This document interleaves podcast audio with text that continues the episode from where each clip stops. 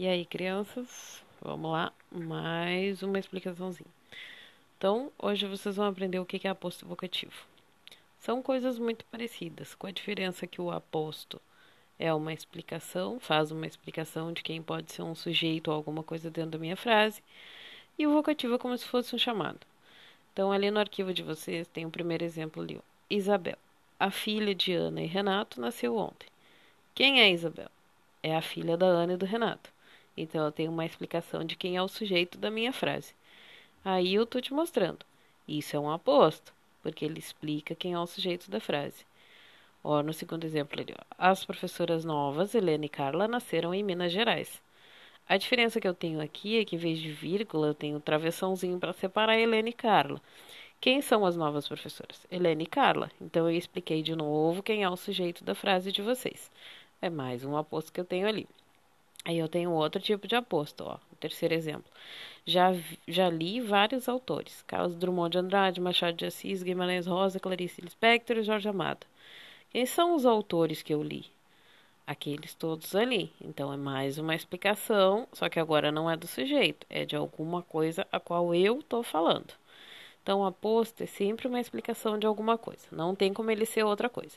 Ele pode vir entre vírgulas, ele pode vir entre travessões, ele pode vir depois de dois pontos, ou ele pode vir na frase separado por uma vírgula. Ai, como é que eu vou saber? Quando for uma explicação, ó, aposto destacado com sinais de pontuação, escrito ali embaixo, ó. Dom Pedro, o príncipe regente, declarou que ficava no Brasil. Quem é Dom Pedro? Dom Pedro é o príncipe regente. Então, é a explicação do meu sujeito. Aí eu tenho um aposto não destacado com sinais de pontuação.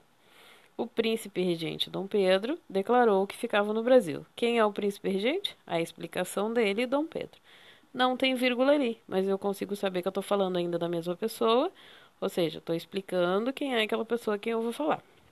Aí que é diferente do vocativo, porque o vocativo é como se fosse uma invocação, tipo invocação do mal que vocês já viram lá. Eu invoco alguma coisa, ou seja, eu falo com aquela coisa. No caso, eu falo com uma pessoa que nem eu tenho no exemplo do vocativo ali, ó. Bruna, você vai demorar muito? Isso quer dizer que eu estou falando diretamente com a Bruna. E eu estou chamando a atenção dela quando eu falo o nome dela. Se ela estivesse olhando para mim, prestando atenção em mim, como alguns de vocês não fazem, eu não precisaria dizer o nome dela. Mas eu estou dizendo o nome dela ali para chamar atenção, certo? Aí no segundo exemplo ali, ó. Ouça, querida, o que eu estou dizendo. De novo, eu estou chamando a atenção da pessoa. Mesmo que eu não fale o nome, eu estou chamando ela de alguma coisa. Então, chamei a atenção dela de alguma coisa. E o terceiro exemplo do vocativo, ó, oh, meninos, né? Vocês ouvem muito isso quando eu vou xingar vocês na sala, certo? É a mesma coisa aqui. Eu estou chamando a atenção para poder invocar a pessoa. E invocando a pessoa, eu tenho um vocativo. Lembra que no aposto eu vou ter uma explicação, não vou falar direto com a pessoa, mas vou explicar alguma coisa sobre ela. E aí, aqui, por último, no, no arquivo, o vocativo sempre é destacado com sinais de pontuação.